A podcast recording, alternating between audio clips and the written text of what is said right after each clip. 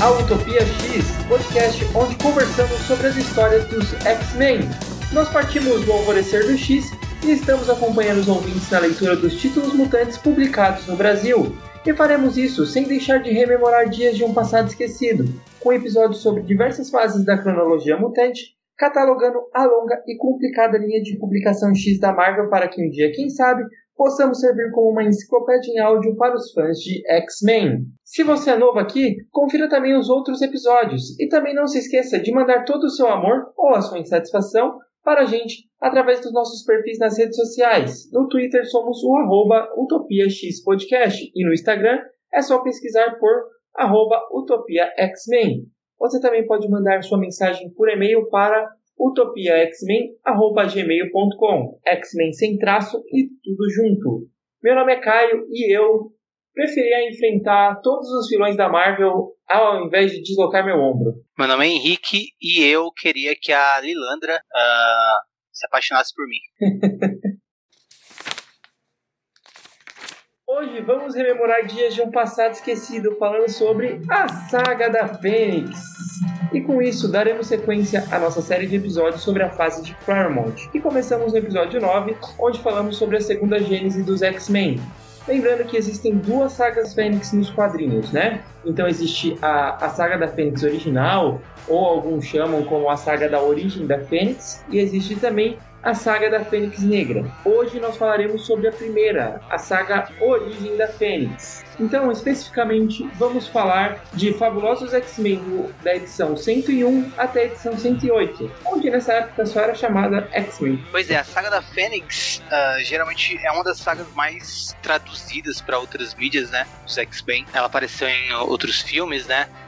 Duas oportunidades no cinema, uh, de duas formas fracassadas. Apareceu também na animação clássica dos anos 90, é muito lembrada pelos fãs e tem essa divisão, né? Saga da Fênix, que, como você bem disse, é a origem uh, da Fênix, e Saga da Fênix Negra, que é a mais desconhecida, né? Que é o, uh, é o ápice, é quando a Jean Grey, spoiler, morre. Spoiler.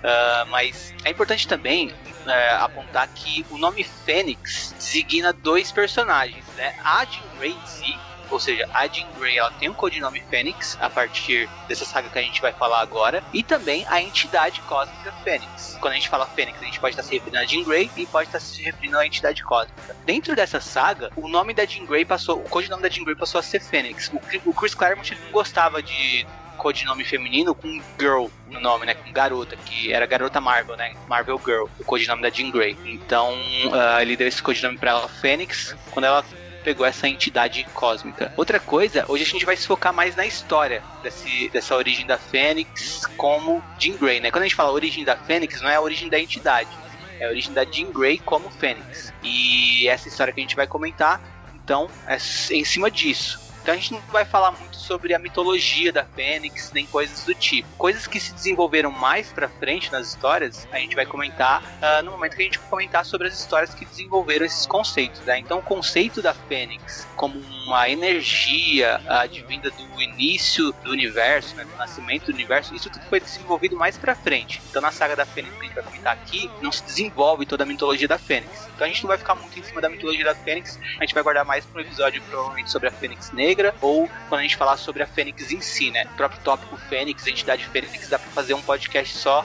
com isso como tópico, né?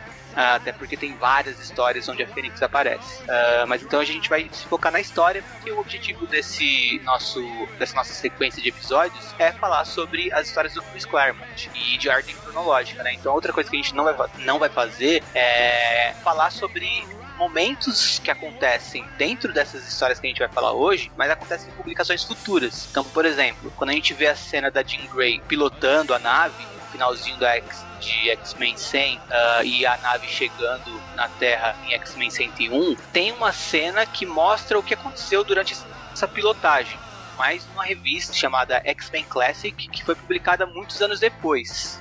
Então se acontece no mesmo tempo dessa saga, mas foi publicada depois, então a gente não vai comentar. O objetivo é comentar em cima da história do Claremont, como ela foi publicada originalmente dentro dessas oito edições, né? 101 a 108. E por fim, é, diversos momentos do episódio a gente vai chamar de Great Phoenix. Então, é, não se confundam, né? Quando a gente estiver chamando de de Fênix é por conta do codinome dela, e não que a gente está se referindo à entidade e não à mutante. Bom, antes da gente começar, acho que vale a pena recapitular o que estava acontecendo ali nas edições, né, que a gente já fez no, no episódio 9, que é da edição 94 até a edição 100, né? Os X-Men haviam sido capturados em uma base espacial cheia de sentinelas liderados pelo Steve Lang, e a edição 100 ela terminou com os X-Men derrotando seus adversários, mas precisando fugir da estação que estava prestes a explodir por conta dos danos da batalha. O que também foi danificado foram os controles da nave que eles usaram para ir até lá, e a cabine para pilotá-lo manualmente também. Ou seja, se alguém pilotasse a nave, essa pessoa morreria com as chamas que entrariam nela conforme a nave entrasse na atmosfera da Terra, né? sem contar toda a radiação. Então a Jean Grey ela encarna a heroína suicida e entra na, na mente do Corbeau, aprende a pilotar a nave e fala, deixa comigo. O Ciclope fala, não, mas ela fala ela fala que faz ele dormir, né, para ele parar de reclamar. O Ciclope acorda com a Jean pilotando a nave, a cabine onde a Jean está, ela é tomada por chamas de forma intensa. Ela grita Scott e a história termina assim na, na edição 100, né? Os, os Fabulosos X-Men 101 ele começa com a conclusão da história anterior. A nave pilotada por Jean Grey não consegue pousar no, de modo suave, ela cai no mar. Os X-Men saem pela, é, eles saem da, da nave pensando que a Jean havia morrido, mas são todos surpreendidos quando a Jean sai da, da água com um novo uniforme, anunciando que agora ela é a Fênix. Na sequência, ela desmaia e essa edição vai ser basicamente os X-Men reagindo ao desfecho dessa missão e acompanhando a recuperação da Jean no hospital e depois da metade para o final, alguns deles saindo de férias por ordem do Professor X. Os X-Men que saem de férias são o Banshee, a Tempestade, o Noturno, Colossus e o Wolverine, e eles vão até o Castelo Cassidy na, na Irlanda, né, que era o castelo do, do onde o Banshee foi criado, só que eles não sabem que o primo do Banshee, o Blackton Cassidy e o Fanático estão lá preparando uma emboscada para os X-Men. A edição 102, então, ela é mais focada nas cenas de ação desse conflito, e nós também vemos a, a origem da Tempestade e o motivo dela ser claustrofóbica. O professor ele percebe que os seus poderes telepáticos, é, através de seus poderes telepáticos, que os X-Men estão em perigo, e ele pede para o Ciclope ir até a, Irlanda ajudá-los, né? Só que o Ciclope se recusa, pois ele quer ficar ao lado da Jean enquanto ela se recupera no hospital. E aí a gente também tem algumas cenas do professor tendo visões com um ser alienígena. A edição 103 se foca exclusivamente no confronto dos X-Men versus o Fanático e o Black Tom, e é o que conclui essa história. Com a ajuda dos Leprechauns, que vivem no castelo, os X-Men derrotam seus adversários. Ao final descobrimos que Eric, o vermelho, está por trás do, do ataque. Lembrando que algumas edições a, a, atrás ele atacou os X-Men com a Polaris e o Destrutor no aeroporto quando o Professor X estava saindo de férias. Ah, é. Tá. Tem algumas coisas legais e algumas coisas que são tão bizarras que chegam a ser engraçadas, né? Claro. Você tá rindo dos Leprechauns ainda, né? É, os Leprechauns eu acho que é a cena mais ridícula que se tem numa história de super-heróis. Sim, sim. É do é, nada, né? O, outra coisa engraçada, já que você falou do Leprechaun, até senão até vou esquecer disso, né? É que aqui se, se, se, se é, tem um conceito que eu não lembro de ter visto sendo desenvolvido depois disso. Não sei se o Claremont fez isso aqui depois ignorou uh, ele mesmo, né? Ou se outros autores que ignoraram e o Claremont ainda usou em alguma outra história, mas tem o lance da invisibilidade do noturno. Você lembra de ter aparecido essa invisibilidade noturna em alguma outra história? Porque aqui ele fica invisível no escuro. É, dizem que ele fica. É, sim, aparece, e não só pelo Claremont, mas é que ele não é que ele chega a ser invisível, mas ele fica, é, ele utiliza as sombras como uma, um aliado, né? O corpo dele fica mais escuro na, na, nas sombras, então fica difícil de detectá-lo. É tipo uma camuflagem. Mais, é, perfeito, uma camuflagem. Não chega a ser uma invisibilidade. Entendi. Até, até para contextualizar melhor, o Noturno ele foi ferido pelo Fanatic e pelo Black Tom e quem salvou eles foram pequenos Lemprechaus mesmo, né? Lembrando que Lemprechaus é, faz parte do folclore irlandês e o Claremont ele usou disso que seriam pequenos seres que viviam dentro do castelo do, do Banshee que salvaram o Noturno carregando ele, coisa bizarra de uma mistura de das viagens de Gulliver com folclore irlandês, é maluco essa cena. Então, tem várias coisas que eu quero comentar sobre essa primeira, essas primeiras edições, né, é, dessa saga da Fênix, ou da origem da Fênix. Mas primeiro, eu tenho a versão da Abril em mãos, né, essa história, essas histórias, quer dizer, o começo, né, da 101 se passa na Grandes Heróis Marvel número 24, que é, era um título que saía pela Abril, né? E se foca inteiramente nos X-Men dessa saga. Só que, diferente de como a gente dividiu aqui, a Abril dividiu diferente na época, né? É, a história vinha com o título embaixo na capa, né? A origem da Fênix. E começa naquela história que começa no Natal, né? que a gente comentou no, no episódio do Giant Size, né? Então, essa edição da Abril começa na história do Natal e ela termina nessa X-Men 101, né? Só que ela termina na metade da edição, quando, quando eles anunciam que a Jean Grey vai ficar bem e o, e o Ciclope chora, aliviado, né? Acaba a edição da Abril. Então, a Abril pegou metade de uma edição americana e colocou nesse, nesse encadernado que conta a origem da Fênix. Toda a parte deles irem pra Irlanda não tem nesse encadernado, nesse, nessa Grandes Heróis Marvel 24. Sairia em outra, é, em outra revista. Mas é bem bizarro, né? Como a Abril picotava as histórias. E o, é, o material do Claremont dá pra fazer isso em algum nível, né? Mas não deixa de ser estranho. Dá até um arrepio. Mas quem tivesse comprado na época não ia saber disso, né? não tinha internet, não tinha acesso ao material como tinha sido publicado lá fora. E parece realmente que a história termina ali. Uh, dá pra gente ler a história terminar ali e pensar, ok, isso é um final. Quando a gente vê numa revista que saiu no Brasil. Mas uh, tem outras coisas que eu quero comentar, né? Como essa questão da claustrofobia da tempestade, ela é muito desenvolvida nas histórias anteriores também, né? Aqui a gente finalmente tem um motivo para essa claustrofobia. É uma cena bem legal contando o passado da Tempestade. E a Tempestade também aqui é muito poderosa, né? O Kai até destacou no Giant Size, que a Tempestade é a principal heroína da história, né? Pra derrotar Krakoa. A Tempestade aqui também é, é a principal heroína para eles derrotarem o o Juggernaut, ah, né? E, o Blackstone. É, Foi uma das coisas que eu anotei pra comentar também. O Turno Punch, o Colossus e o Wolverine estavam tomando um cacete, enquanto a Tempestade estava afetada pela claustrofobia. E eles só conseguiram reverter a situação depois que a Tempestade, depois que o castelo sofre uma. É, na verdade, eles estavam no calabouço, né? Do, do, castelo. E não sei se foi o fanático, na hora que ele dá, dá um murro na uma das paredes e destrói tudo lá. E tem uma abertura pra Tempestade conseguir sair, se, se recompor e virar o jogo pros X-Men, né? Sim, sim. E, é, o fanático ele se atrapalha todo, derruba umas paredes, aí ela vê o céu e se recompõe. Outra coisa também é que tem um subtexto bem homossexual entre o Blackton Cast e o fanático, né? Parece que eles têm um romance. Tanto que no final, quando o Blackton cai no mar, o Fanático fica completamente desesperado. Não, pelo amor de Deus, eu preciso salvá-lo. E a mim parece que tem um subtexto de um, de um romance entre os dois, né? Que... Como assim? Se eu cair no mar, você não vai pular no mar para me salvar? Não com o desespero do fanático.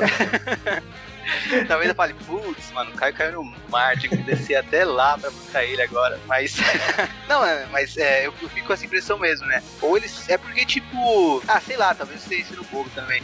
Mas. Uh, eu não consigo ver o fanático sendo amigo de alguém. Ia ser legal se o fanático falasse a mesma coisa que o Wolverine fala no, na série animada, né? Ele é o único que já me fez rir pra justificar ele tá tão desesperado.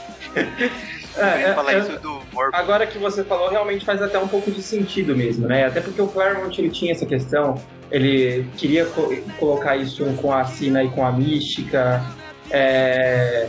Tem até o lance também de você pensar que não era comum e ele era corajoso de você fazer uma mulher negra ainda ser a personagem mais forte de um grupo popular que eram que, que são os X-Men, por mais que nessa época eles não eram tão populares, mas muita gente ainda reconhecia os X-Men, né? É, talvez pudesse ser realmente que ele quis deixar subentendido é, nessa questão de que eles tivessem um romance. Na hora que eu li, eu realmente nunca Nunca parei para pensar nisso, mas o que você fala tem total sentido sim. É, outra coisa que aparece na, na edição 102 já aparece a Misty Knight, né? Que é a. Ela é até um personagem que talvez o público que assistia as séries da Netflix conheça, porque ela aparece na série do Luke Cage. E o Chris Claremont, é, ela é aquela policial, né? Que auxilia o Luke Cage. O Chris Claremont utilizava ela em outra revista, eu não lembro qual agora. Tinha outro título que ele escrevia ela, e aí esse título foi cancelado, ele parou de escrever, não sei. Ela, tava, ela não estava em nenhum título na época, e aí ele trouxe ela pros X-Men pra ser uh, parceira de quarto da Jean Grey, que tava morando com os X-Men, né, na época. Ela tinha saído dos X-Men. A partir da, da segunda Gênesis, ela saiu junto com os outros X-Men. Ela falou que não queria mais fazer parte dos X-Men, mas continuou sendo tragada pra esse porque ela continuou o relacionamento com o Ciclope, né? E. É, eu acho que isso a gente vê em vários outros personagens também. Tinha aquela outra, que, é, aquela outra personagem que era a professora da, da Kitty Pride também, que acaba é, se envolvendo muito nas histórias dos X-Men, né? No começo é a Misty Knight, depois ela é substituída por essa professora da Kitty Pride, era uma professora de dança da Kitty Pride, que também fica sendo sugada para dentro das histórias dos X-Men. E se envolvendo em confusões. O, o Chris Claremont ele gostava de fazer isso. Parecia que ele tinha um apego muito grande com os personagens. Isso é bem bacana. E quando um personagem dele de outra revista parava, ele parava de escrever ou a revista era cancelada, ele trazia esses personagens para a revista dos X-Men, né? a própria Carol Danvers, né, a Miss Marvel, foi uma personagem que virou a binária dentro das histórias dos X-Men e era uma personagem escrita por ele lá e ele trouxe os X-Men. A Mystic era uma personagem escrita nas histórias da Miss Marvel por ele, ele trouxe os X-Men, com a Vampira também, né. Uh, ele escrevia Capitão Britânia e aí ele depois fez Excalibur, né, aproximou esse universo do Capitão Britânia com o universo dos X-Men, trouxe a, a Betsy Braddock para os X-Men. Então, Chris Claremont já começa a fazer isso aqui e vai fazer bastante em toda essa fase dele. É, é interessante também você notar que esses personagens que ele, ele usava, que eram personagens humanos, incluindo a Moira também, nessa questão, nessa época era humana, é, é que você podia ver que eles não eram personagens frágeis. Por mais que eles não tinham poderes nenhum, eles eram feitos num fogo cruzado com uns puta super seres e eles não eram só usados como, ah, preciso sal é, salvar, é, os X-Men precisam salvar esses humanos que não têm poderes. Apesar de ter histórias que eles precisavam salvá-los, mas eles também, a Misty Knight, por exemplo, ela se envolvia na, nas tretas dos X-Men como se fosse, ah, tamo junto na, na, na luta, né?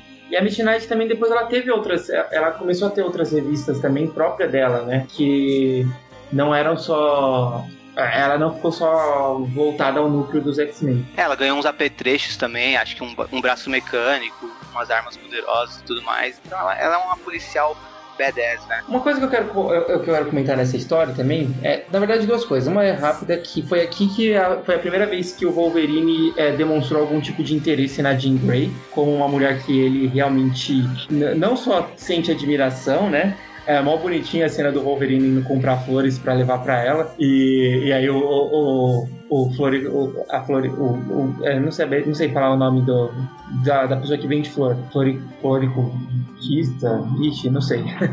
a, pessoa que vem, a pessoa que vende flor pergunta: ah, você vai dar para quem? Ele, ah, não te interessa. Aí ele volta a ser o Wolverine mesmo. E aí ele chega lá falando que o que o Wolverine quer, o Wolverine consegue, só que quando ele chega para levar as flores pra Jean Grey, tá todos os X-Men lá. Aí fica meio sem graça. O, Wolverine era, era bem antipático, nesse início dos X-Men. A gente vai ver dentro dessa saga da Fênix o John Byrne entrando nos X-Men, a gente comenta um pouquinho mais pra frente, mas o Claremont não tinha um apreço muito grande pelo Wolverine, né? E ele era um personagem bem, não antagonista do Ciclope, né? Mas que enchia o saco do Ciclope. Sempre, até no mais pra frente a gente vai ver uma cena que o Wolverine vai ficar bravo, falando que o Ciclope é um maricas, sei lá, porque ele abandonou a briga com o Magneto. Mas o Wolverine era bem chato nessa época. E aqui a gente vê um momento dele mostrando que ele não é só o cara chato, né? Que ele tem alguma coisa de, de algum sentimento que ele esconde, né? Até porque ele compra as flores, vai levar pra Jean, depois desiste de dar pra ela, joga no lixo e tal. Então ele é, ele é esse cara durão que uh, meio que usa isso como uma forma de se afastar das pessoas, porque ele tem esse medo de interagir, sei lá de se machucar ou ser zoado, não sei. É, o, o Chris Claremont ele ia matar o personagem Wolverine, né? E aí o escrito, o desenhista, né, que você mesmo mencionou, é, ele era canadense e, e, meio que pediu pra. Ah, você já mencionou isso em alguma, alguns dos outros episódios, né? Pediu pra deixar o, o Wolverine nas histórias. E aí o Wolverine virou o que era. Nesse começo, o Claremont não. É, o Wolverine é um personagem que eu acho ele fantástico. Eu, eu tô com a maioria das pessoas que o Wolverine ele é incrível, só que ele cansa e tem que ter o, o escritor certo para saber escrever o Wolverine. Não é todo escritor. Por exemplo, esse começo daqui, dá para entender porque não era um personagem que ele estava consagrado, o Claremont ainda estava criando as personalidades desses personagens, de todos eles, né? Então dá para entender o, o é, esse lance de perder um pouco a mão na hora da escrita das falas. Mas depois o Wolverine ele acaba ficando muito legal escrito pelo Claremont. Eu acho que o Claremont ele tem um jeito de escrever o Wolverine que eu acho que é, é incrível, o Wolverine do Claremont.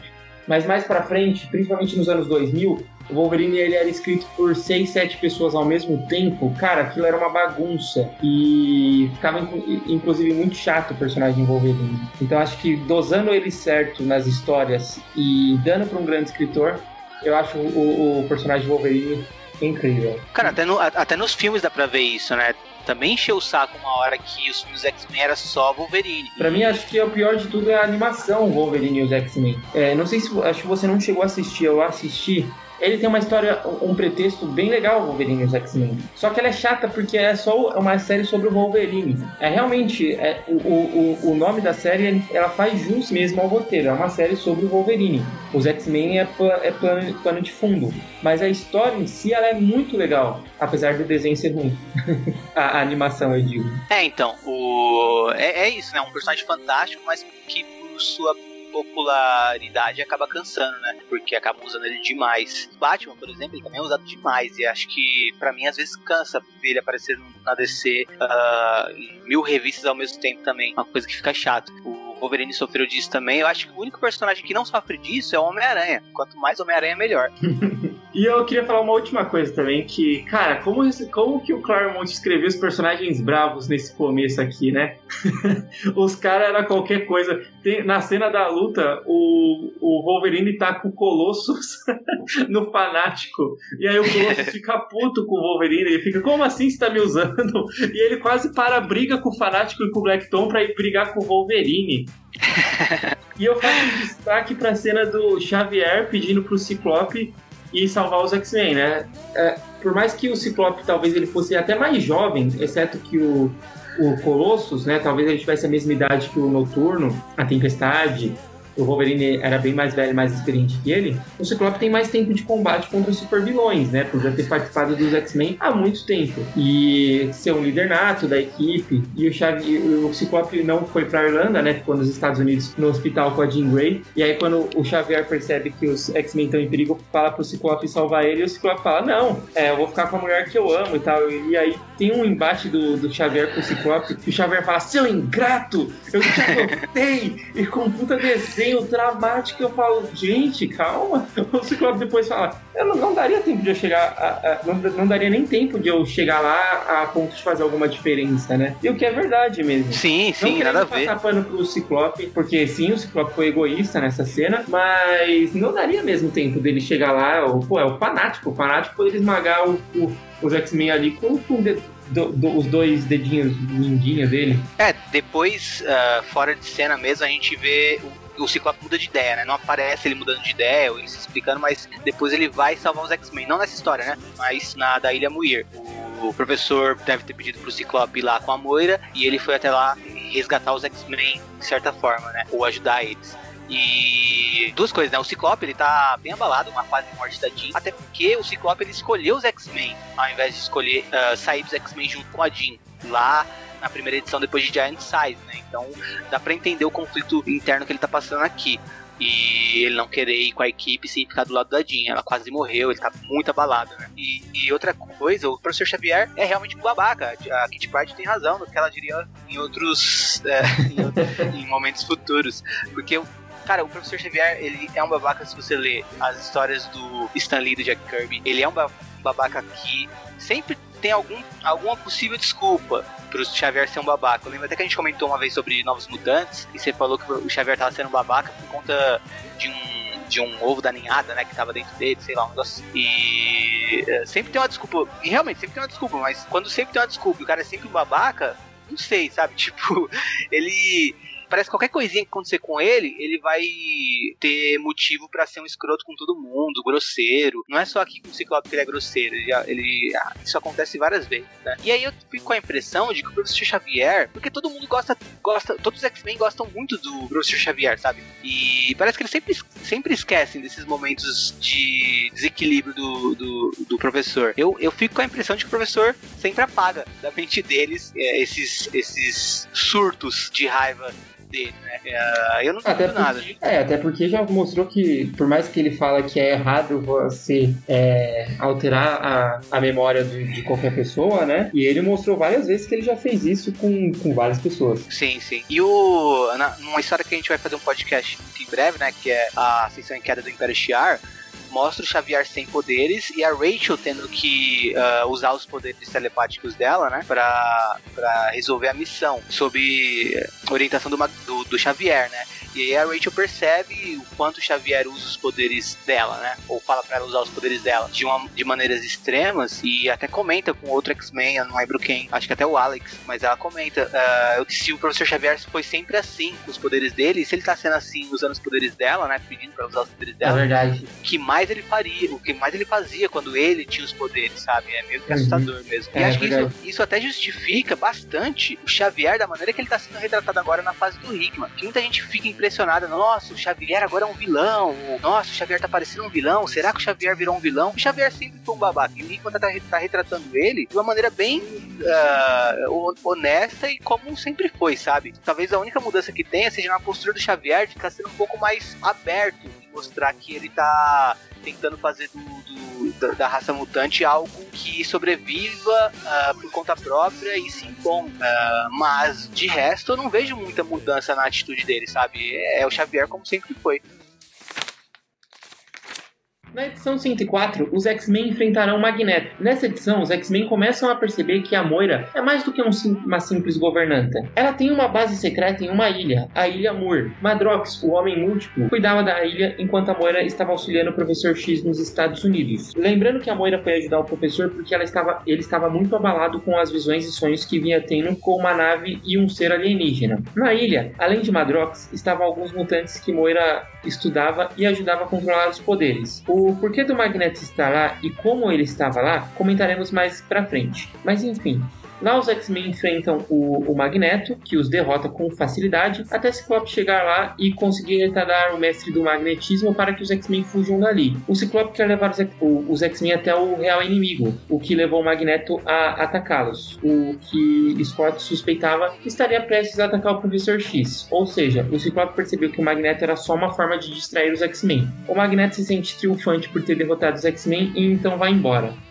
A última página dessa edição mostra três coisas. As duas primeiras, que é o, os Piratas Siderais e a Lielandra. Lembrando que aqui não sabemos ainda quem são essas figuras, né? E a terceira coisa que vemos é Xavier com Miss Knight, companheira de quarto de Jean, e a Jean Grey recebendo seus pais em seu novo apartamento. Do lado de fora, Eric, o Vermelho Polaris e Destructor se preparam para atacá-los. Então, já puxando parte do resumo que você falou do Magneto, né? Explicar um pouquinho como que ele foi parar na Ilha Moir, ali aos cuidados da Moira. Uh, o Claremont puxa uma história, uh, na verdade a última aparição do Magneto antes disso, né? Que foi na revista Defensores número 16. Uh, ah, os Defensores, acho que era o Hulk, o Doutor Estranho e o Namor, junto com o Professor Xavier, nessa edição eles enfrentaram o Magneto e a Irmandade de Mutantes. E o Magneto estava tentando uh, controlar um mutante chamado Alpha, que seria o mutante uh, máximo, né? Em inglês é Alpha The Ultimate Mutant. E esse mutante ele tem poderes de alterar a realidade, de mudar a realidade, tem o espaço, etc. E aí, no meio da confusão, esse mutante ele transforma, se eu me lembro bem, não só o Magneto, mas toda a Irmandade de Mutantes em bebês. Mas aqui o, o, o Claremont pegou só o fato de ter transformado o Magneto em criança, em bebê, né? Uh, colocou que Após isso, o Magneto foi levado a Ilha Muir para ficar sob os cuidados da Moira e a Moira tentar educar ele para ele virar um mutante do bem uh, e deixar de ser maluco. E antes disso, o Magneto era aquele mutante, aquele vilão bem caricato dos anos 60 mesmo, né? Estilo do Dr. Destino pra baixo, sabe? Bem caricato e bem exagerado. Vou dominar a humanidade. É, esse é o retorno do Magneto né? Então essa edição é uma, é uma edição bem importante, onde o Claremont ele reintroduz uma, o vilão e mais pra frente a gente vai ver que o Magneto vai crescer para se tornar aquilo que a gente conhece, tanto admira, nas mãos do Claremont, realmente. É, e ser o, o Magneto que nós conhecemos hoje em dia, né? Tanto é que se você ler essa edição, você até acha bobo. Nossa, olha, por que, que o Magneto está comemorando assim no final da edição, né? Ele, ele comemora, ele fica mal feliz de ele ter derrotado os X-Men. Talvez ele ainda tivesse um lado infantil ainda dentro dele ali. E outra coisa, uh, o Magneto ele está enfrentando esses novos X-Men agora, né? E se a gente comparar os novos X-Men os X-Men com a primeira gênese dos X-Men, né? Esses novos X-Men são bem mais poderosos, né? Colossus, Wolverine e Tempestade são muito mais poderosos do que os X-Men originais. Porém, os X-Men originais tinham dois fatores que faziam eles vencer o, Magneto, né? Apesar de ser bem forçado mesmo assim. Uh, uh, eu até incluiria um terceiro fator que, que aí já é uh, mais voltado para outra coisa. Mas enfim, Uh, um, o Magneto estava em início de carreira, quando os X-Men originais enfrentavam ele, então ele não dominava os poderes dele da maneira que a gente vê ele dominando nessa edição. O professor Xavier até fala, né? O que os novos X-Men enfrentaram agora é um Magneto muito mais amadurecido no controle dos seus ah, poderes, então ele vai ser perigosíssimo. Que, antes de você continuar, tem uma questão também que quando o Magneto ele é, ressurge, né, desse tratamento que, que fizeram nele para ele voltar a ser adulto, ele não volta a ser um personagem velho, né? Porque o Magneto era velho, era, ele era bem mais velho. Ele ah, volta ah, a ter uma idade também mais, sei lá, parece que aparenta ter uns 40, que é uma idade muito mais madura, em que o, o, o corpo físico, o no auge dos poderes, né? É, a capacidade física dele estava é, no auge, exato.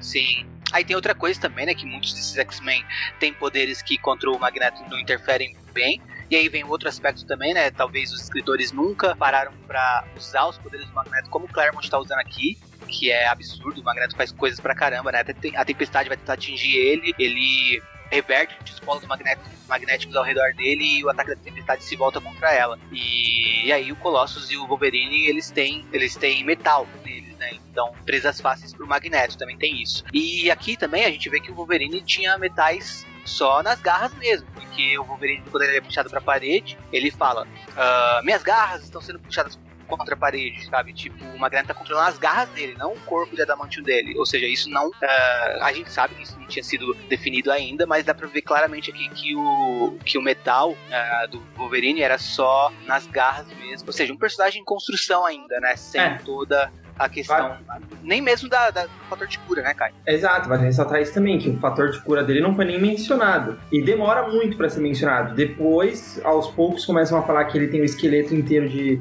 adamantium. E isso também de uma hora para outra, não tem um desenvolvimento nem nada. Só simplesmente falar, não, o Wolverine tem o esqueleto inteiro de adamantium. E era até por isso que ele conseguia aguentar mais pancadas. Às vezes ele caía de, uma, de, um, de uns lugares mais altos e ele aguentava, e ele não falava que era por causa do fator de cura, era por causa do esqueleto dele. Depois, muito tempo depois, acho que do nada também na saga da ninhada foram falar que ele tem um fator de cura. Antes então não, não tinham mencionado. Qual era o seu terceiro ponto sobre o Magneto? Ah, eu acabei incluindo junto com o segundo, que é o fato dos escritores não usarem os poderes dele de uma maneira também muito poderosa, ah. né? Era uma coisa mais simples. Isso, isso é. Claremont tá usando. Isso realmente é um ponto a se destacar. É assim, é uma coisa que é incrível que uma pessoa com poder sobre o magnetismo pode fazer, porque cara, se você pensar, isso inclui, inclusive aconteceu no, nos X-Men no, no, universo Ultimate. Na verdade, acho que aconteceu nos, no, não foi nem nos X-Men, foram nos Supremos, né? Que eram os, os Vingadores do, do, universo Ultimate. Que o Magneto ele pode controlar os campos magnéticos da Terra. Ele reverteu os polos magnéticos da Terra e é uma coisa absurda assim o nível de poder dele. E não é só ficar levantando metalzinho, né?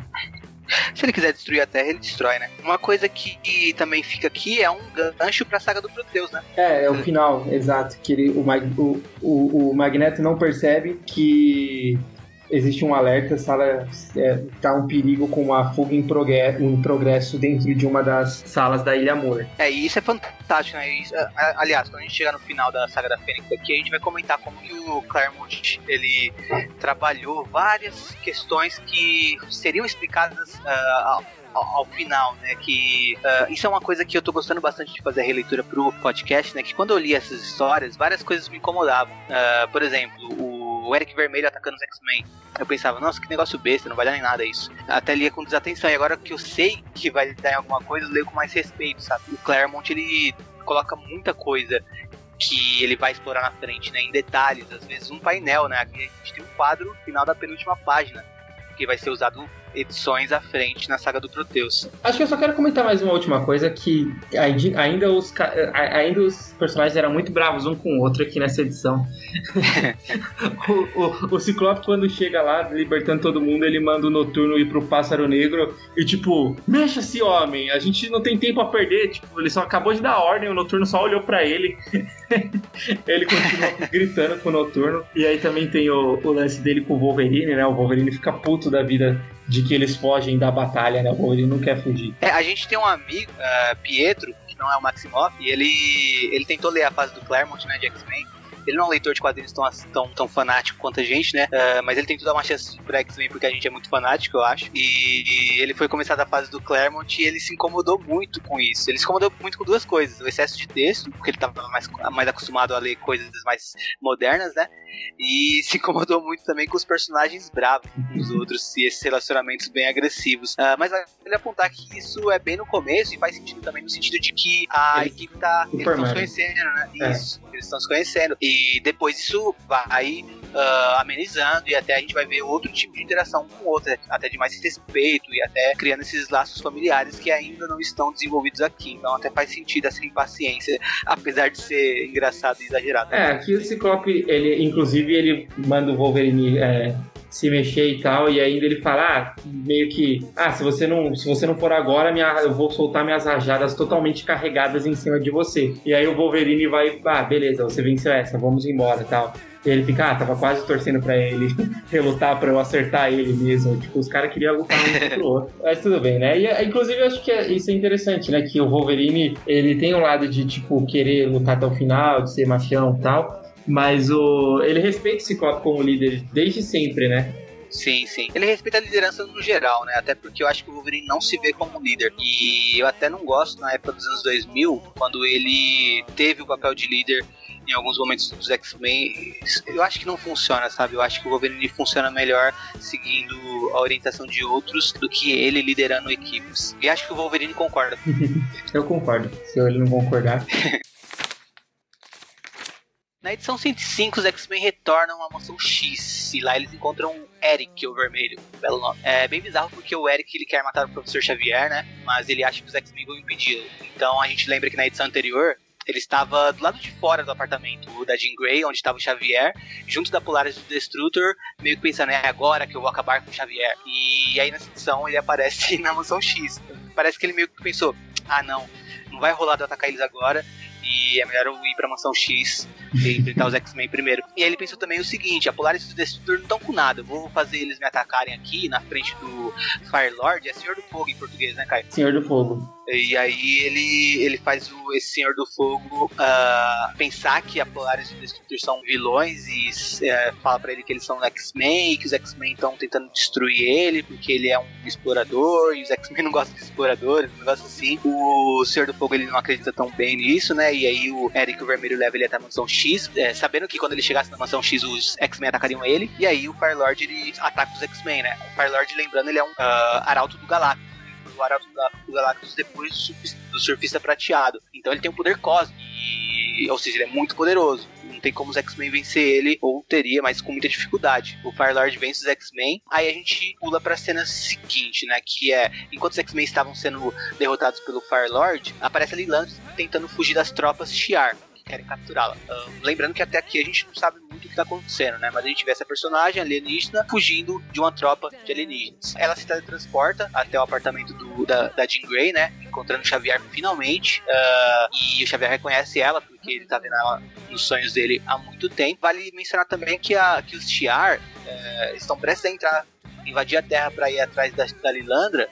E aí eles recebem informações de que a Terra é um lugar que pode ser bem perigoso, porque a Terra já recebeu o Galactus algumas vezes e derrotou o Galactus, impedindo que o Galactus consumisse o planeta. Então eles ficam com o pé atrás e com receio de invadir a Terra, né? E por isso que eles não seguem atrás da Lilandra e deixam uh, a coisa seguir. A gente vai entender mais, mais pra frente o porquê.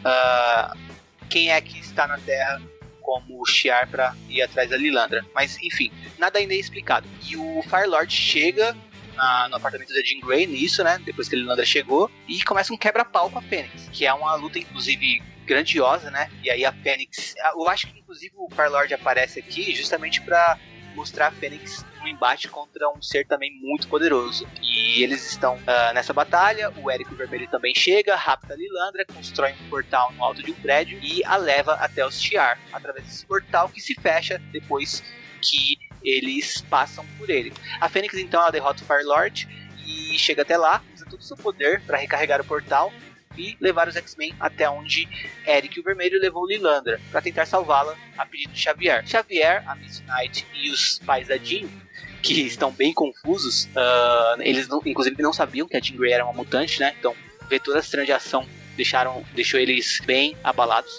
E eles ficam ali torcendo pro sucesso dos X-Men. O Firelord chega ali, né? Depois de ter apanhado da Fênix, bem irritado, querendo uma revanche. Mas o Xavier fala para ele uh, o seguinte: aí, Senhor do Fogo, segura a onda. A Fênix foi dar um rolê no espaço com os X-Men. E se eles não saírem vitoriosos dessa parada, o universo morre, meu amigo. Fim da edição. a edição seguinte é completamente ignorável, né?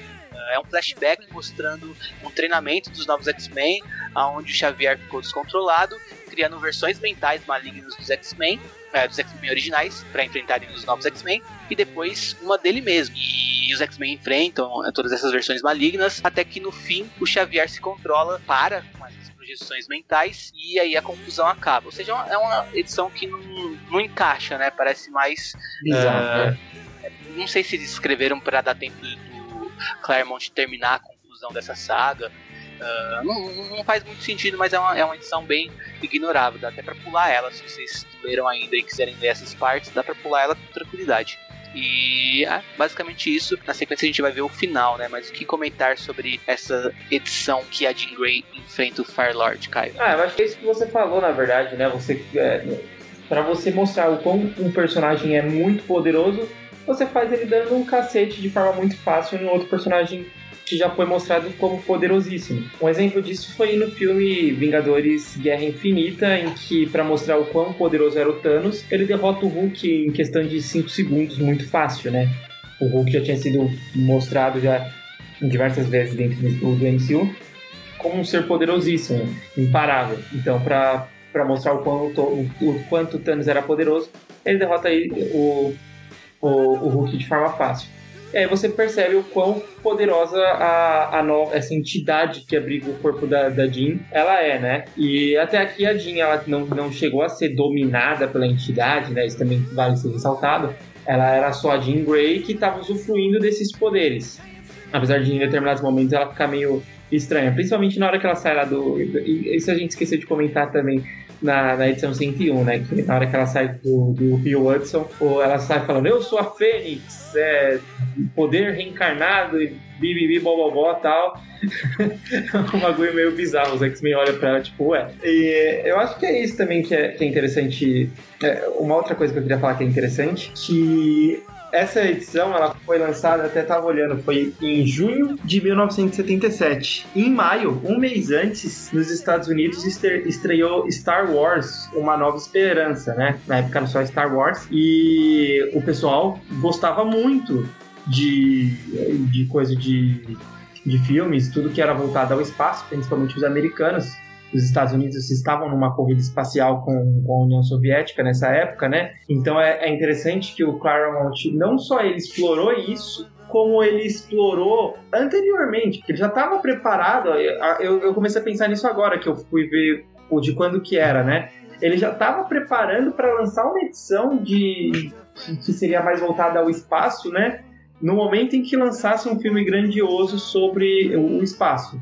Nem sei se na época eles estavam imaginando que Star Wars seria tão grandioso assim, ou se ele sabia disso, mas que calhou exatamente nesse momento, calhou. E foi aí exatamente que os X-Men começaram a ficar muito populares. E a saga da Fênix é uma das sagas mais populares que tem até hoje do, dos X-Men, né? Então é interessante esse, esse timing ou esse planejamento do, do Claremont? Eu acho que uh, ninguém esperava que Star Wars fosse o seu sucesso que foi, né? Uh, mas é, é, o que você disse, né? São dois, foram dois autores que perceberam que essa, que explorar essa questão da exploração espacial uh, ia ser interessante para histórias que ia fazer o público ter interesse. É, é, realmente interessante. E eu acho que inclusive o Claremont desenvolve até melhor que Star Wars. Eu prefiro as histórias do Claremont com os X-Men no espaço do que os filmes originais de Star Wars. Eu acho mais, acho mais legais. O Kai fica meio meio dividido, né, Caio? É, eu fico um pouco dividido. Talvez o primeiro sim, mas o seu, eu gosto muito do segundo filme, então. Mas X-Men é minha paixão, então eu vou com você.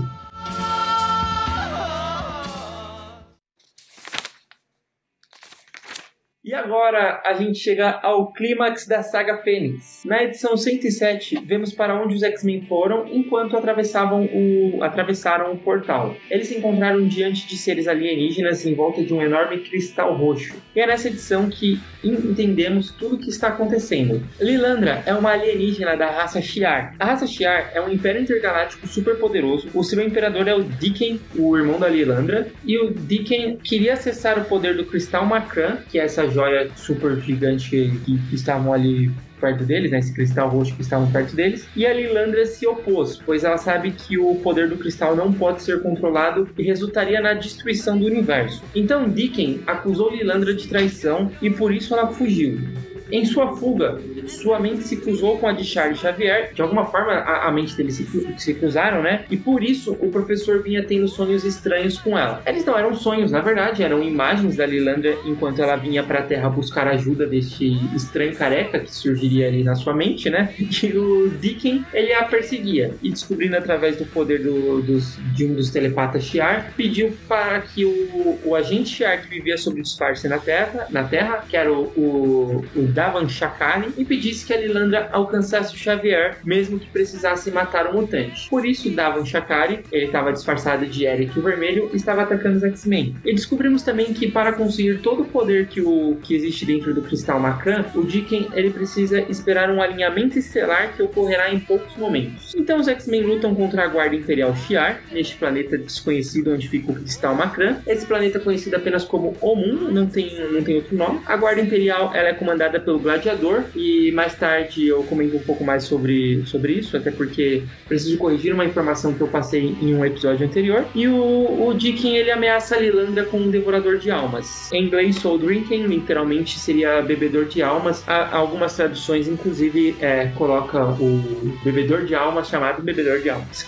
o, esse demônio Shiar ele tortura e absorve a alma das suas vítimas. Ela é salva pelo Noturno, que a teleporta para longe do monstro, e é a primeira vez que, que, o, que o Noturno ele teleporta alguém junto com ele, e ele se sente exausto depois disso. Enquanto isso, a Guarda Imperial está vencendo os X-Men até que os piratas siderais chegam para confrontá-los. Eles sabem que o, que o do plano do Dicken e sabem que isso resultará na destruição do universo. E também o líder dos piratas, Corsário, tem uma rixa pessoal com o Dicken sobre a qual descobriremos melhor depois. Com a chegada dos piratas siderais, os X-Men eles conseguem derrotar a Guarda Imperial, mas Dicken está próximo do cristal, como Lilander contou. O cristal é como se fosse um portal para o poder que Dicken quer alcançar. Esse portal ele se abre no alinhamento estelar que acontecerá em poucos instantes. O alinhamento ele ocorre a cada um milhão de anos. Diz a lenda que dentro do cristal existe esse poder absoluto. Na última página da edição, esse alinhamento acontece, as estrelas alinhadas lançam uma luz até o cristal que brilha até gerar uma estrela e então essa estrela explode. Neste instante, toda a existência faz blink, como narrado por Claremont. Na Terra, Corbeau explica para Reed Richards que por um segundo todo o universo deixou de existir e que se isso se repetir, o tecido do tempo e espaço irá se, se partir e o universo irá morrer. E esse é o fim da edição 7. É um resumo longo, até porque acontece muita, muita, muita coisa importante dentro, dentro da edição. E uma das melhores histórias dos X-Men.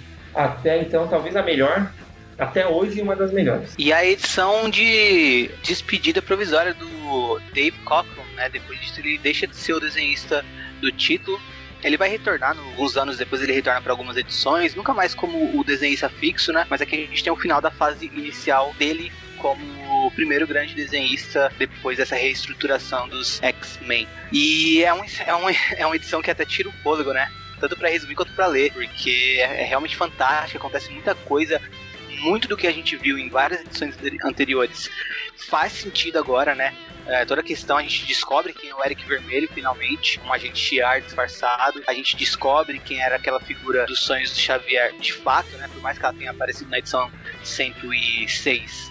Não, 105. Aqui a gente descobre realmente que ela faz parte dessa, desse império uh, galáctico, que são os Shiar, que ela é irmã do Imperador, então a gente descobre tudo que está acontecendo e a gente descobre todo um mundo novo, né? Todo, uma, todo um conceito novo de uma realidade fora da Terra, que é esse Império Shiar é fantástico, é uma é um, um dos uh, é, é, a criação de um dos de uma das raças alienígenas que vai ser das mais importantes dentro do universo Marvel, né? Ao lado dos Skrulls, ao lado dos Kree, uh, entre outros, e aqui o Claremont criando os Shi'ar, né? Fantástico, realmente.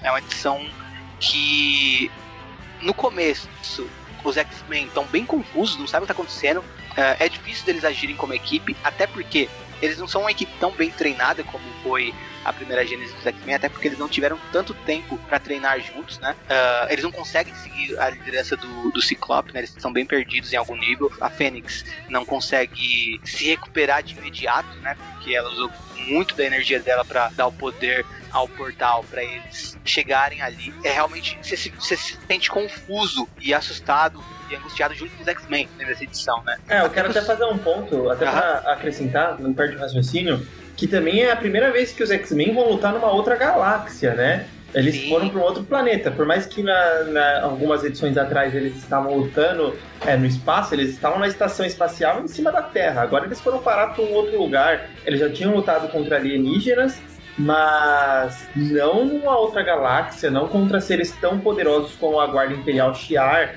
que são seres poderosíssimos. E, e enfim, eu acho que até para acrescentar isso daqui que você estava falando, do quanto eles estão perdidos ali. E cara, me parece também que o, Dave Cockrum sabendo que era a última edição dele desenhando X-Men, ele caprichou como nunca antes. E a arte dele tá fantástica aqui, é um absurdo. É, é o momento que a arte dele mais brilha. As cores também estão fabulosas. Tem, tem cenas que tem usos bem específicos, né? deixa de ser uma coisa só para retratar uniforme dos personagens e também passa um pouco da atmosfera. Dave Cockrum, ele é um desenho fantástico. Algumas edições ele não.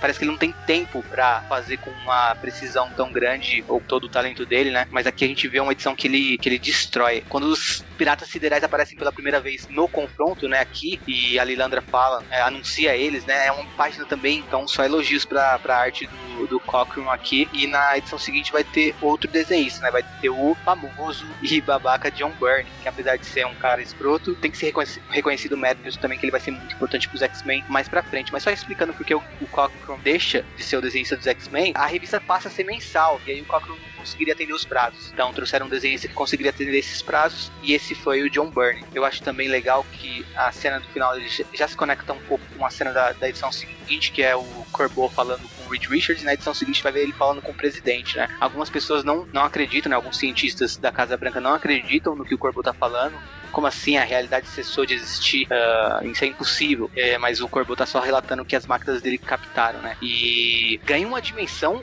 enorme, né? É, aqui a história, que é os X-Men lutando pela sobrevivência do universo. Então, isso também eleva a história. E lembra quando, talvez os ouvintes lembrem quando, quando a gente disse que uh, em outros episódios que muitas vezes um, um, um vilão grande demais, como ameaça de um título periférico, soa forçado e não dá pra botar fé, né? Como a gente, a gente comentou isso falando de Fallen Angels. Mas aqui é, é incrível isso, porque para, para mim é como se os X-Men fossem elevados a outro nível, sabe?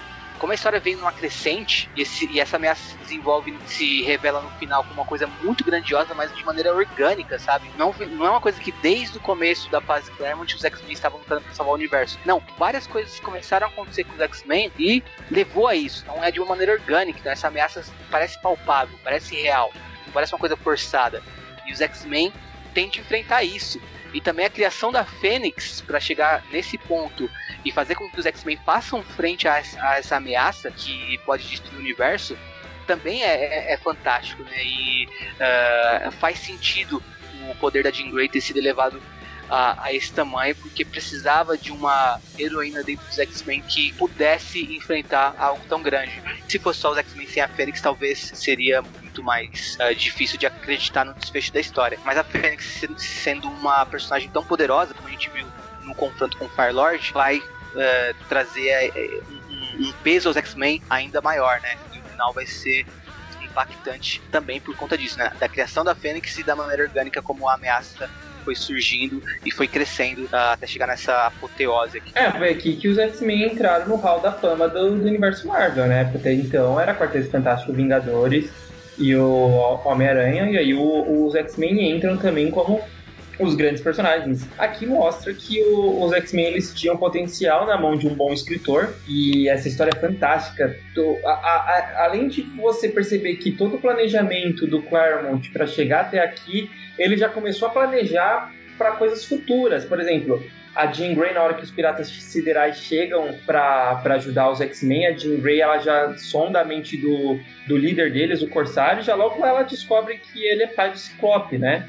E aí ela fica, meu Deus, ele é tipo o pai do Ciclope, que puta coincidência o cara que todo mundo achava que estava morto é, chegar para salvar eles e o cara é o, pai do, do, do, líder deles, né? Outra coisa também que é interessante é que aqui se cria o cristal Macran, né? E assim como tem outras diversas é, objetos dentro do universo Marvel, né, do, do, universo 616 da Marvel, que representa o perigo a toda a existência, o Macron é um deles. Por mais que ele apareça mais nas histórias dos X-Men, seria mais ou menos a mesma coisa que as joias do, do infinito. Então é, é seria mais ou menos a, o pau a pau, o Cristal Macron. Então é, é para vocês verem o, o que, que os X-Men estavam lidando. Eram heróis que geralmente lidavam lá com a comunidade mutante, tendo que do nada falar: caraca, vamos ter que salvar não ao planeta Terra, é o universo. E o pior, que ninguém vai ficar sabendo disso para um, ter o, é, essa dívida com os X-Men, né? Ou, ou, os que sabem esquecem disso rápido. E um último ponto que eu queria comentar também é que a Guarda Imperial Shi'ar não, é um, não são vilões, né? Eles devem lealdade ao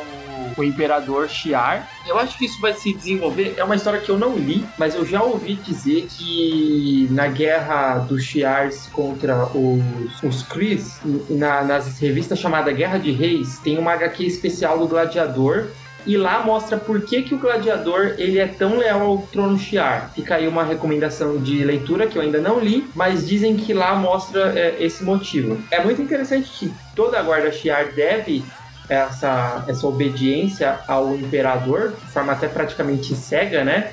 E eles não são maus. Inclusive, o, o, o gladiador fica falando para Lilandra que não quer machucar ela, né? Ele só quer capturar ela e a Lilanda fala, gladiador, você tá lutando do lado errado e, e, e tal, até os piratas siderais chegarem e salvarem ela. E eu queria só fazer um agradecimento a um dos nossos ouvintes no Twitter. O nome dele, o, o user dele no Twitter é Parfizal. Ele tinha comentado que ele ouviu o programa que a gente tinha falado sobre os a guarda a, a guarda Shiar, foi uma, um programa que nós estávamos falando da da HQ dos Novos Mutantes, da atual fase do Hickman, e eu tinha comentado que a Guarda Shiar ela era baseada na Liga da Justiça, mas na verdade ela não é baseada na Liga da Justiça, como bem observou o Parvisal no Twitter. Ela é baseada na Legião dos Heróis, do, uh, desculpa, a Legião dos Super-Heróis da DC. E, o, e se você reparar, por exemplo, na a, a, Oráculo, que é uma personagem conhecida da, da Guarda Shiar, ela é base, baseada na Saturnia. O, o Starbolt é baseado no Solar Boy. E o Gladiador, que é o personagem principal, ele seria baseado no Superboy, mas se você reparar, é, claramente ele é muito mais baseado no Superman mesmo e, e não no Superboy.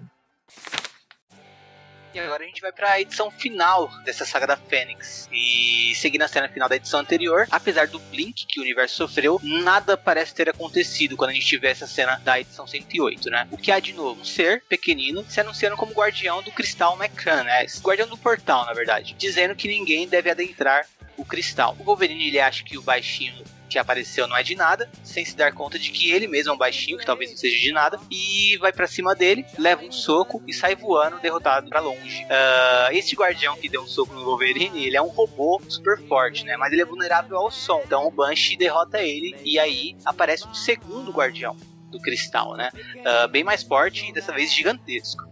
E enquanto os X-Men enfrentam este guardião, dá louca em um dos piratas siderais que pega o Imperador Daken e taca ele dentro do, do, do portal que tinha no Cristal Mecran. Isso faz com que todos ali sejam transportados para dentro do cristal, em uma espécie de cidade mística que existe ali. No centro desse lugar tem uma esfera luminosa e a Fênix toma a frente e avança em direção a essa esfera de energia. Este é o poder absoluto que Daken queria obter, né? Uh, quando Jim toca na esfera, todos ali passam a sofrer visões, uh, tendo pesadelos dos seus maiores medos.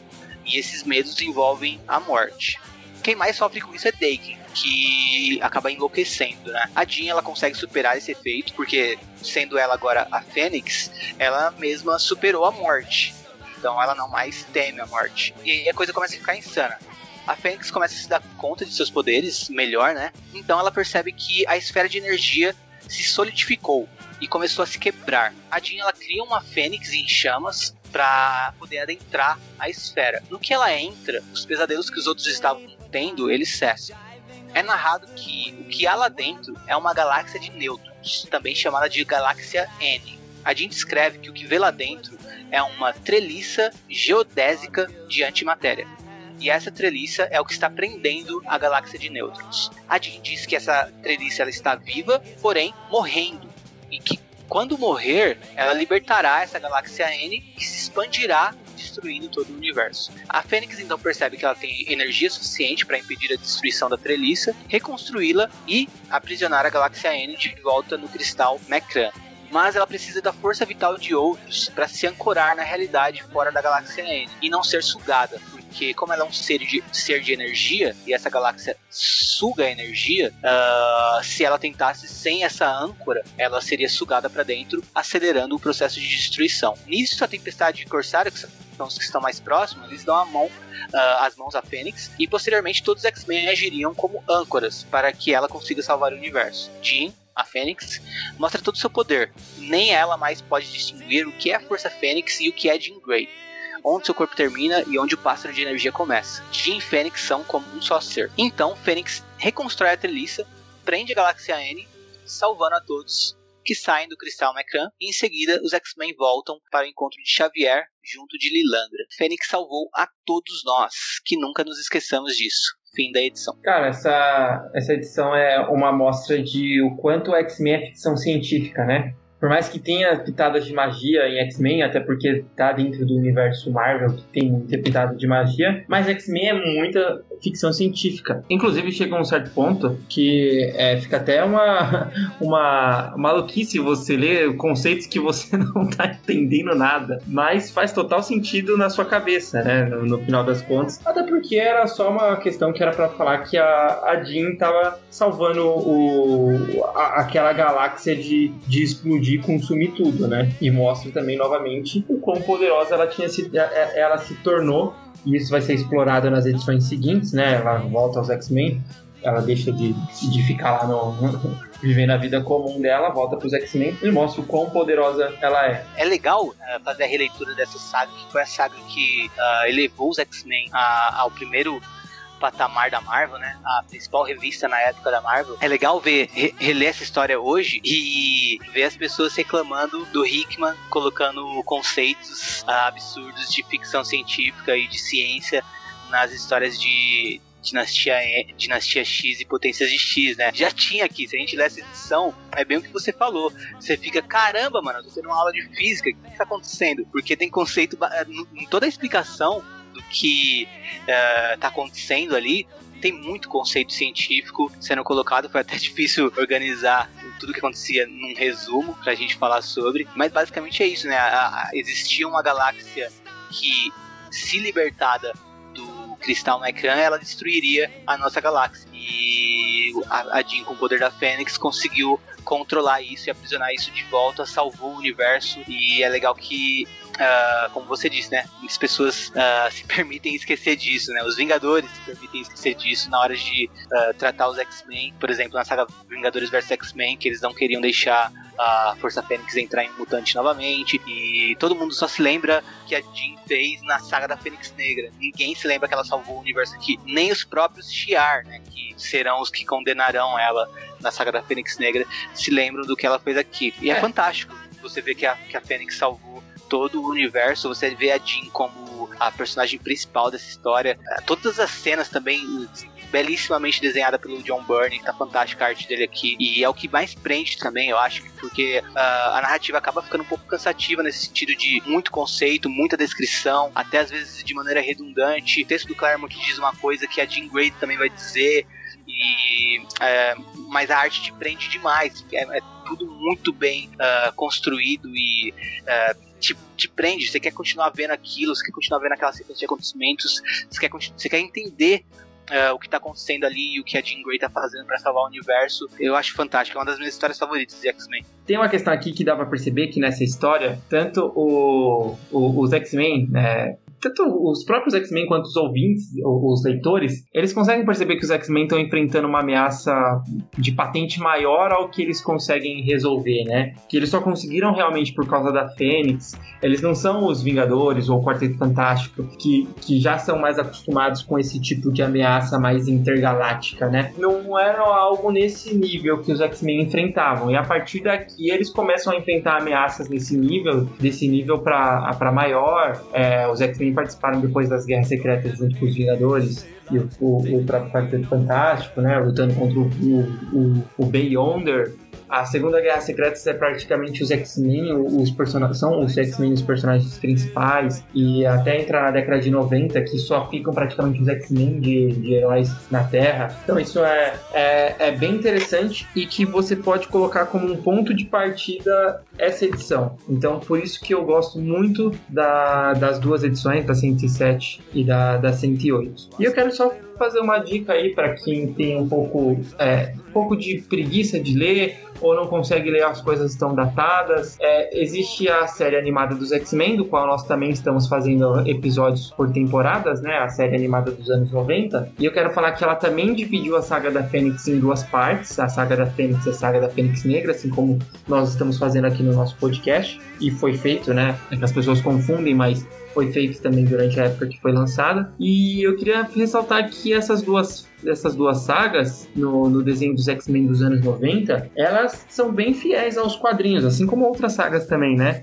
Mas é muito interessante você acompanhar, são histórias da terceira temporada dos X-Men, se, eu não me engano, são quatro, são cinco episódios da saga da Fênix e quatro episódios da saga da Fênix Negra. E é bem leal ao, ao que está acontecendo das histórias, tanto da, da Fênix quanto da Fênix Negra, exceto por alguns personagens. Mas de resto é muito, muito parecido. Então fica aí a, a, a dica. Outra, outra coisa que eu acho interessante comentar é que uh, quando a gente começa, quando a gente vê esse começo da fase Claremont, né? Lembrando que acho que não foram nem 20 edições até agora, uh, a gente percebe o porquê X X-Men também é tão atraente para um público que às vezes vai ler quadrinhos e não se sente uh, atraído pelas histórias, né? Que, por exemplo, é o público feminino, uh, que muitas vezes vai ler uma história em quadrinhos e vê mulheres sendo representadas de uma maneira bem, bem rasa, né? Às vezes como a Donzela em Perigo, né? A própria Sue Storm, no Quarteto Fantástico, era muito dessa forma, né? Ou mesmo em Homem-Aranha,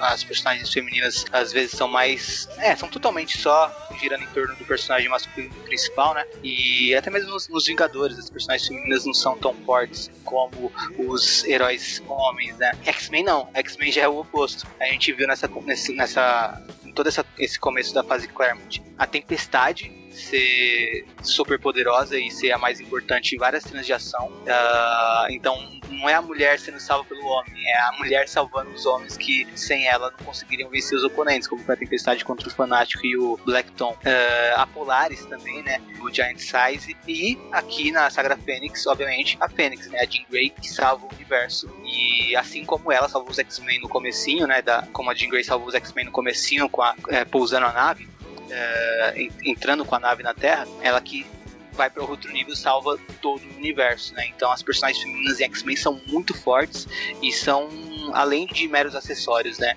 A Tempestade não é, até aqui, não é interesse romântico de ninguém, sabe? Quando acontecer um interesse romântico com a personagem Tempestade, vai ser uma coisa orgânica, não vai ser uma coisa que ela vai girar em torno desse interesse romântico. Não, é só uma coisa que vai acrescentar ela, como é com os personagens masculinos, né? Então as personagens femininas são retratadas de uma maneira muito boa pelo, pelo Claremont, e isso, isso é fantástico, né? E eu, inclusive, acho que as personagens femininas em X-Men são bem melhores do que vários personagens masculinos que, uh, acho que na mão de outros escritores, acabariam roubando a cena, sabe? Próprio Wolverine, depois, por conta do John Byrne, começaria a receber uma atenção maior, mas eu acho a Tempestade, por exemplo, muito mais interessante que o Wolverine. E a Jean Grey como Fênix é fantástica também. Então, é, as personagens femininas são muito bem utilizadas, né? Depois a gente vai ver a Kitty Pryde, uma personagem feminina mais jovem, mas também com muita... Uh, não sendo só um clichê, né? Sendo alguém com muita personalidade. Enfim, acho que vale comentar isso também, né? Do, do, da, da, força que tem as personagens femininas no roteiro do Claremont.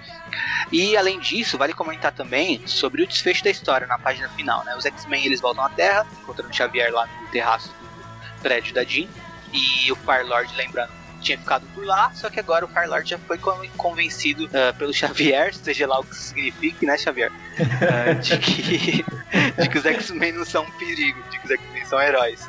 E, e depois os X-Men retornam, a Lilandra segue, segue atrás e volta também.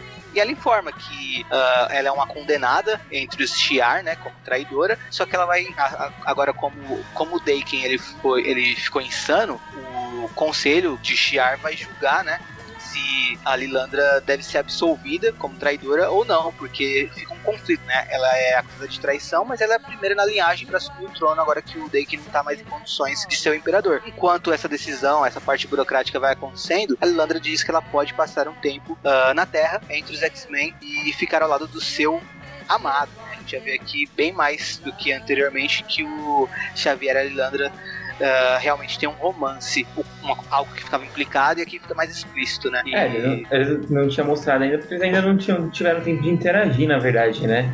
Sim. Eles só estavam tendo as suas visões e tal, e essas visões acabaram aproximando o, os dois. É, e lembrar que em toda essa ação maluca e insana e grandiosa, a parte humana não fica de lado, né? O Claremont segue explorando. Então ele e até a questão de colocar gancho para outras histórias, ele coloca essa questão do Corsário ser pai do Ciclope no meio da ação também. E é uma coisa que, para além da ação já tá empolgando, a gente já fica tipo, caramba, o pai do Ciclope tá vivo. Ele é um pirata espacial, que doideira.